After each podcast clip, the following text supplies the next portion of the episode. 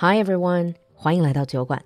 酒馆的进阶口语课第二十二期进入最后召集阶段，四月十六号开班，还有最后几个席位，想要赶上这一期的，赶快联系小助手，微信号是 l u l u x j g。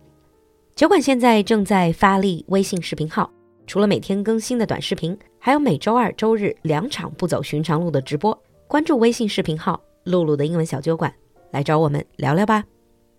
Now。on with the show. Hi everyone, and welcome back to your favorite segment across the pond. 欢迎回来，你们最喜欢的英美大不同。Hi James. Hi Lulu. Hi everyone. Hi Alan. Hello. So now, so far we have talked about pretty generic stuff. Now the next six questions are going to be a lot weirder. Okay. Yay. Are you guys ready? Good to go. All right. Depends on the questions. On the plane, you foolishly offer a sweet or like a mint to the person sitting next to you, just being polite. But they they begin chatting to you. Being American, you'd be okay with that, wouldn't you? Oh, you're American too? Oh, where are you from? you just sound a bit Canadian there. Yeah. No, Americans are just like mm. be fine with it. Just start conversation. It's like, oh, you're from there. That's where it's going. And then twelve hours later, oh, we arrived. Ah, so mm, so you wouldn't feel awkward at all. That's not the same with the Brits. That's an incredibly stupid mistake to make. You don't offer a sweet to the person sitting next to you. You spend the entire flight trying to make sure you get as much of the armrest as possible. You don't look them in the eye. You don't engage with them. But so, so it's this, this kind of a war of attrition. It's like I must win.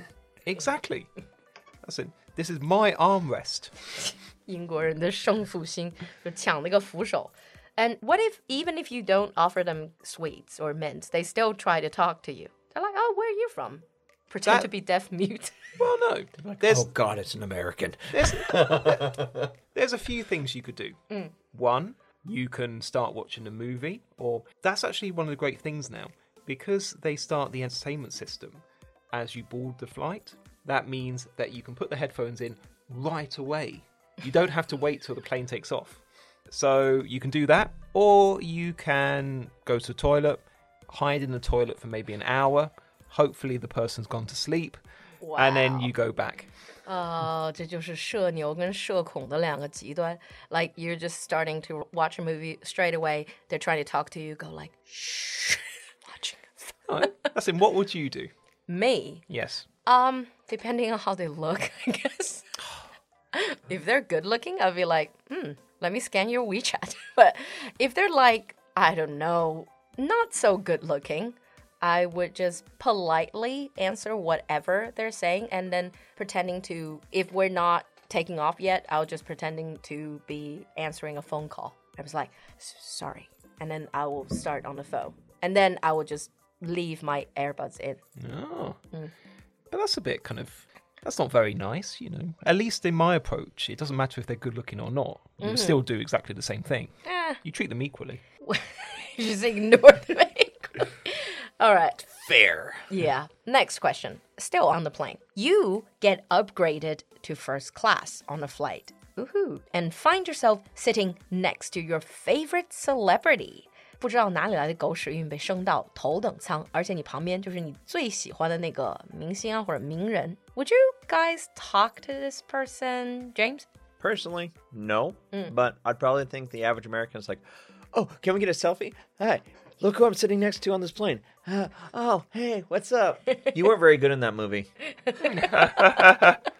okay, and Alan. Do not engage with the person at all, but wait till they're asleep and then try to take a picture That's so creepy. What are you going to try to do? Sell it to tabloids? Like, look what I saw on the plane. Would you like it? That's it. No, that's when you put it on Facebook or um, or post it, and then probably get sued. Yeah. Why don't you just directly ask this person, do you mind if I take a picture? Oh, that'd be far too embarrassing. Best to wait till they're asleep. I do not understand that logic. All right. Now, next question. You accidentally, quote unquote, wander onto a topless beach and 嗯，就是那种无上妆的赤裸海滩。You accidentally walked into it. Sure, um, accidentally. Um, yeah. And Alan, being British. First of all, I would obey the rules and take off my hat. and then I will stare up into the sky, trying to wander around and really hope I don't make any eye contact with anyone. Mm, and James being American. Oh, I must have taken the wrong turn. While admiring the view. It, it depends. Mm. Are you alone or not? yeah. But you know, a lot of topless or like all natural beaches, they're just filled with older people. It's not really as, you know, as sexy as see, people you know, imagine. How gravity works. Mm. Oh, no disrespect. Disclaimer they do not represent the opinion of the show. Okay. Next question. We're still at seaside, and now this time it gets really awkward. So you're swimming in the sea. You catch an unexpected wave, which rips your swimming trunk clean off.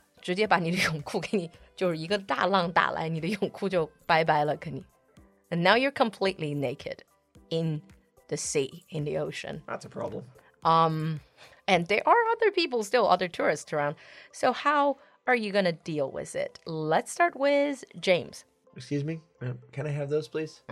what you. if they're just not even in sight? They're gone, gone, gone. Oh, well, someone's gonna get a look at my pasty butt. Would you like trying to wait till everyone leaves? No, I mean you got hands. You can cover up once. You can choose which side you're gonna cover up. Why? All right. Sorry, I asked. Alan. Well, I would say just keep swimming around in circles until it's dark. Um, just keep swimming. Just keep exactly. swimming. Exactly. just wait till it's all dark and everyone's gone. Probably until like one o'clock in the morning, and well, hopefully it's not too cold. Or a full moon. Or a full moon. it's okay. You are the full moon. But um. Uh, if you don't understand the jokes, that's fine. It's not very good. No, probably the lucky one. All right, two more questions left and it just gets this one just gets a, a, little bit also quite embarrassing. So you're invited to a stag party to James that's bachelor party. I know. 嗯，就是这种结婚前的那种准新郎和他的那些哥们儿一起的这种单身汉派对，就告别单身这种派对啊，一般都比较疯狂的。 如果你想要了解，可以去查一下 stag party 或者 bachelor party。Now you're invited to a stag party in Prague. Mm. At the airport, you're asked by whoever is organizing it, or by the groom, to wear a t shirt with the words Lady Killer, mm, 熟女杀手, across the back. It's obviously a bit embarrassing, but what would you do? James being American? Rock that bad boy. Oh. Because I'm here for my friend, he's getting hitched. So this is for him. Blame him. Yeah, but what if people don't know you're going to a stag party? They just assume that you like the look.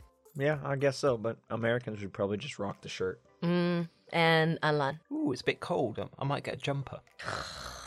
so you just put the jumper over it? Yeah. Mm. Well, when I'm going out and about. Wow. I'll wait till it's dark and then take the jumper off. So everything was used wait till everyone's gone or wait till dark. Well, yeah. if, if it's a stag party in Prague, waiting till dark just means it'll be dark and people will still be out. well, yeah. True. All right, last question. Now, after the holiday, you got back to work. Arriving back at your desk, your colleague asks you, Oh, what is the best bit of your holiday? Being British? I would say that the breakfast buffet did a full English breakfast. And even though it wasn't the best, the bacon wasn't that great, I was still able to find baked beans.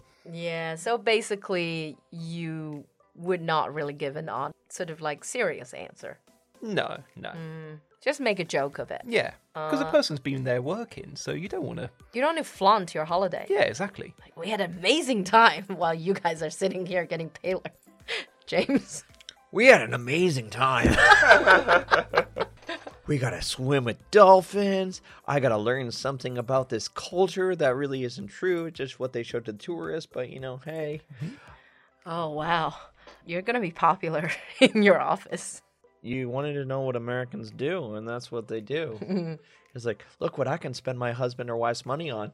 oh, yeah, but do people? I'm assuming people do ask you. Oh yeah, right after the holiday. So yeah, they will, and Americans will just say, "Oh, uh, we had a great time. Um, we did this, we did this, we did this." It'd be very matter of fact about it. Mm. Yeah, because these people might go on their own next time, right?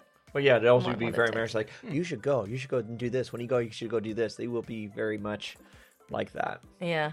And you will feel like you're flaunting your holiday. Oh yeah, yeah. You'll just ah. you'll be embarrassed that you had a good time. Be embarrassed about everything. But let me just sum it up by saying obviously this is not two overgeneralize, you know, every American or every British. Perhaps these are just the answers from James and Alan to atypical people from their cultures. Oh, thank you. Mm. I didn't mean it as a compliment, but okay. I'll take it as a compliment. Yeah. All right. So if you enjoyed this episode or if you have anything to share on how you're going to cope with these situations, leave us a comment in the comment section. And I can't wait for our next recording and also can't wait to travel. Yay. We'll see you next time. Bye, everyone. Bye.